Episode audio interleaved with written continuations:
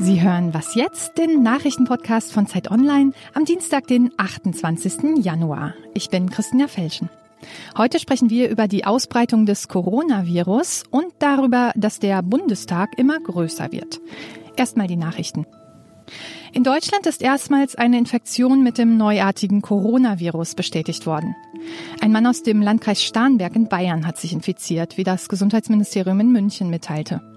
Der Patient befindet sich demnach klinisch in einem guten Zustand, er wird medizinisch überwacht und ist isoliert untergebracht. Das Infektionsrisiko für Menschen in Bayern wird als gering eingeschätzt.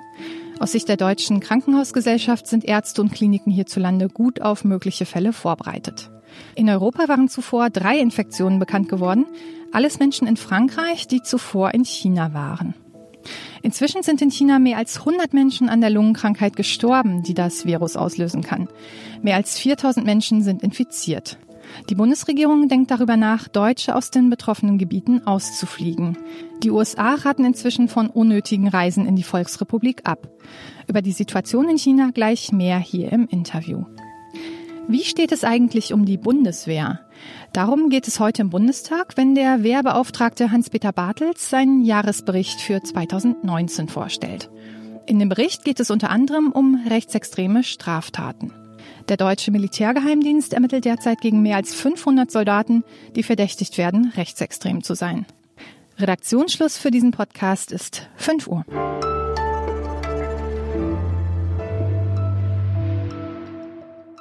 Hallo und herzlich willkommen. Schön, dass Sie was jetzt hören. Hier ist Ole Pflüger. Es sind Millionen Menschen in Quarantäne. Ganze Städte sind abgeriegelt worden, denn um die Verbreitung des Coronavirus einzudämmen, ergreift die chinesische Regierung drastische Maßnahmen. Trotzdem werden die Kranken und Toten immer mehr und natürlich wachsen auch im Rest der Welt inzwischen die Befürchtungen, dass es sich noch viel weiter verbreiten könnte. Mein Kollege Jakob Simmank, der hat gerade alle Hände voll zu tun, denn er ist nicht nur Redakteur hier bei Zeit Online, sondern auch Arzt und schreibt sich gerade im Grunde die Finger wund über dieses Thema. Hallo Jakob. Hi. Vielleicht, äh, wir haben zwar letzte Woche schon einmal im Podcast über die Krankheit gesprochen, aber vielleicht kannst du noch einmal ganz kurz sagen, was ist es denn überhaupt für eine Krankheit?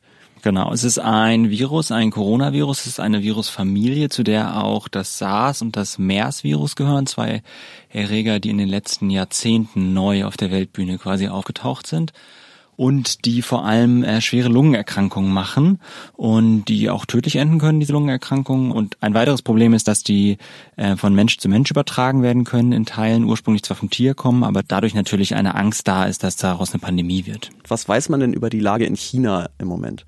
Das ist eine sehr schwierige Frage, weil man nicht ganz genau weiß, was in China abgeht. Es geht einiges ab, also die wir sehen ganze Städte, die richtig von der Außenwelt abgeschnitten werden, wo Bahnverbindungen, Autobahnen, Flughäfen quasi ähm, geschlossen werden. Wir wissen aber auch, dass die chinesische Regierung alles macht, um dem Ganzen medizinisch zu begegnen. Es werden neue Krankenhäuser gebaut. Es gibt Atemmasken, Anweisungen für ganze Städte und Provinzen. Genau, und das ist schon, das kann man so sagen, schon besorgniserregend, wenn wir tausende von Fällen haben, vor allem in dicht besiedelten Regionen. Und ich denke, die nächsten Tage und Wochen werden zeigen, wie weit sich das Virus ausbreitet. Und sie werden aber auch zeigen, wie schlimm das Virus ist, ob es sich eher um was handelt, was ähm, wie eine Grippe beispielsweise ist, vielleicht sogar noch harmloser, ähm, oder ob es äh, wirklich richtig gefährlich ist. Und das werden wir in den nächsten Wochen sehen. Ähm, inzwischen ist es ja auch so, ähm, dass auch Menschen China verlassen haben und offenbar auch mit diesem Virus nach Europa jetzt eingereist sind. In Frankreich sind Fälle bekannt geworden. Wie groß ist denn die Gefahr von einer weiteren Verbreitung ähm, auch bei uns in Europa? Es ist ganz wichtig zu unterscheiden zwischen eingeschleppten Fällen, sage ich mal, und großen Infektionsketten in Europa. Äh, eingeschleppte Fälle, die man früher kennt, isoliert, behandelt, sind überhaupt kein Problem. Wenn daraus lange Infektionsketten werden, dann werden das, wird das eine Belastung für ein Gesundheitssystem. Auch das ist erstmal noch kein Problem. Man muss davon ausgehen, dass es weitere Fälle in Europa gibt, vor allem Fälle, die importiert werden. Man kann aber momentan auch davon ausgehen, dass die Gesundheitssysteme in Europa recht stabil sind, um damit erstmal umzugehen. Ähm, jetzt ist es ja so, um so ein Virus zu bekämpfen, will man ja eigentlich möglichst viel darüber wissen und das jetzt in dieser Situation auch möglichst schnell. Leider ist es ja jetzt das Wesen oder vielleicht auch zum Glück das Wesen von Wissenschaft, dass sie einfach sehr lange braucht, um zu bestimmten Erkenntnissen zu kommen. Wie geht die Forschung dann mit so einer dringlichen Situation um? Ziemlich erstaunlich geht sie damit um, würde ich sagen. Ich hab, äh, denke, man kann das sagen, dass es noch nie einen Krankheitsausbruch dieser Art gab, auf den so schnell so viel wissenschaftlich zusammengetragen wurde in puncto Gensequenz, wie stark ist das Virus mutiert, was uns was darüber sagen kann, wie lange es schon überhaupt äh, in der Lage ist, von einem Tier auf einen Menschen überzuspringen. Nicht so lange, das ist die Antwort. Aber auch was klinische Verläufe angeht etc. Und du hast natürlich recht. Im Grunde genommen ist da ein Konflikt zwischen einer akuten Antwort und der Wissenschaft. Aber ich glaube auch, dass da sich viel getan hat in den letzten Jahren und Jahrzehnten, dass man es immer besser hinbekommt, in einer Krisenantwort auch Wissenschaft zu machen. Das heißt, die Patienten zu behandeln und gleichzeitig, und das sehen wir jetzt, anzufangen, klinische Studien durchzuführen, in denen man dann prüft, welche Medikamente wirken wie gut. Also was das angeht, äh, sehen wir wirklich eine ziemlich beispiellose Antwort. Dann entlasse ich dich jetzt zurück an den Schreibtisch. Dankeschön, Jakob. Vielen Dank.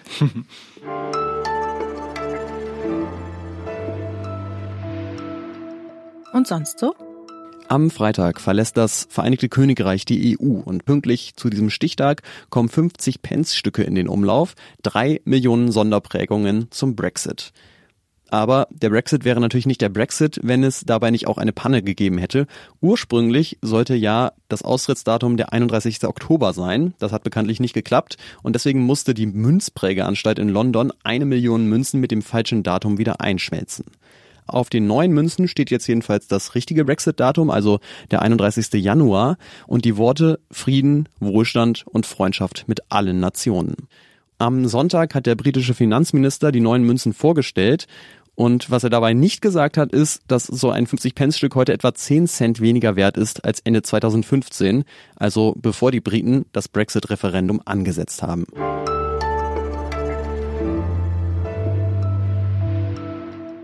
Die nächste Bundestagswahl, die ist zwar erst Ende 2021, aber wir sollten vielleicht trotzdem schon mal kurz drüber reden. Und zwar ist der Grund dafür, dass der Bundestag immer größer wird. 1949 hatte er noch 402 Sitze und seitdem ist er Stück für Stück gewachsen. Aktuell gibt es 709 Abgeordnete und nach der nächsten Wahl könnten es sogar 1000 werden. Die neuen Abgeordneten, die brauchen natürlich alle Büros und Angestellte und Büros für ihre Angestellten. Und wenn es tatsächlich so viele werden, wie im Moment befürchtet, dann müsste man wahrscheinlich ein Containerdorf in Berlin Mitte errichten, um die alle unterzubringen. Man kann sich vorstellen, das kostet alles Millionen. Und langsam wird jetzt leider aber die Zeit knapp, dieses Szenario zu verhindern, weil die Vorbereitungen für die Bundestagswahl schon dieses Frühjahr beginnen und es trotzdem immer noch nicht danach aussieht, als könnten sich die Parteien tatsächlich auf eine Wahlrechtsreform einigen, die das Parlament verkleinern würde. Warum das so ist, das erklärt uns jetzt Ferdinand Otto aus unserem Politikressort. Hi. Hallo, hi. Woran liegt es denn überhaupt, dass der Bundestag immer größer wird? Also der Hintergrund ist das ähm, sehr komplexe deutsche Wahlrecht mit Erst- und Zweitstimme, wobei die Zweitstimme also über die Proportionen im Bundestag entscheiden, wie groß und wie klein welche Fraktion ist. Naja, und ähm, dadurch entstehen Überhangmandate, die ausgeglichen werden müssen. Alles eine recht komplizierte Angelegenheit und es werden immer mehr Überhangmandate, je zerklüfteter die Parteienlandschaft wird. Ähm, und dadurch droht jetzt also der Bundestag von aktuell bisschen über 700 Abgeordneten bei der nächsten und übernächsten Bundestagswahl nochmal anzuwachsen.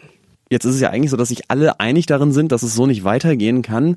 Aber wie man das ändern kann, das ist genau das Problem. Was sind denn da die wichtigsten Vorschläge der Parteien? Ja, also letztes Jahr gab es da eine Kommission unter Bundestagspräsident Wolfgang Schäuble. Die haben sich aber zerstritten, sind nicht wirklich zu einem Ergebnis gekommen. Und dann haben sich einfach drei Oppositionsparteien, Grüne, FDP und Linkspartei, also auch eine merkwürdige Koalition, zusammengetan und haben einfach ein bisschen weiter über das Thema nachgedacht. Und die schlagen vor, die aktuell 299 Wahlkreise zu reduzieren auf nur noch 250 und gleichzeitig die Zahl der Listenmandate von aktuell 299 anzuheben. Es gibt da noch so ein paar andere Vorschläge, die da so im Raum stehen. Die CDU hat schon angedeutet, dass sie wohl ja ein paar Wahlkreise streichen könnte. Damit könnte man wohl leben. Die CSU ist strikt dagegen, will überhaupt gar keine Wahlkreise streichen, will bei diesen 299 bleiben, schlägt aber dafür vor, einfach ein paar Listenkandidaten mehr in den Bundestag einziehen zu lassen, was aber natürlich nicht ganz so weitreichend ist wie jetzt bei äh, Grünen, FDP und Linkspartei. Jetzt gibt's ja gegen diese größeren oder weniger und dafür größere Wahlkreise immer das Argument, ähm, dass dann irgendwie der persönliche Kontakt zwischen Abgeordneten und Wählerinnen und Wählern ähm, schwerer herzustellen ist. Ist das auch dein Eindruck, dass so größere Wahlkreise ein Problem sind? Ja, ähm, es ist nicht ganz so einfach. Ich denk mal, ähm, die, die Direktkandidaten ähm, sind oft eh nicht besonders populär. Viele wissen das gar nicht so richtig auseinanderzuhalten. Das zeigen auch Umfragen. Aber ich glaube schon, dass es ab einer bestimmten Wahlkreisgröße auch einfach zum Problem für die Kandidaten wird. Es gibt einen Wahlkreis in Mecklenburg-Vorpommern, der ist doppelt so groß wie das Saarland, hat einen Abgeordneten, doppelt so groß wie das Saarland. Der würde noch mal deutlich größer werden, mhm. wenn jetzt die äh, Wahlkreise zusammengelegt werden. Also das ist schon dann ab einem bestimmten Punkt einfach nicht mehr handhabbar und ich glaube schon, dass das zum Problem wird, gerade in dünn besiedelten Gegenden in Ostdeutschland. Dankeschön, Ferdinand. Danke. Und das war's bei Was jetzt für heute. Wir hoffen natürlich, dass Sie uns auch morgen Ihre Stimme geben. Schreiben Sie uns gerne eine Mail an wasjetzt.zeit.de mit Fragen, Lob, Anmerkungen oder Kritik. Ich bin Ole Pflüger. Bis zum nächsten Mal.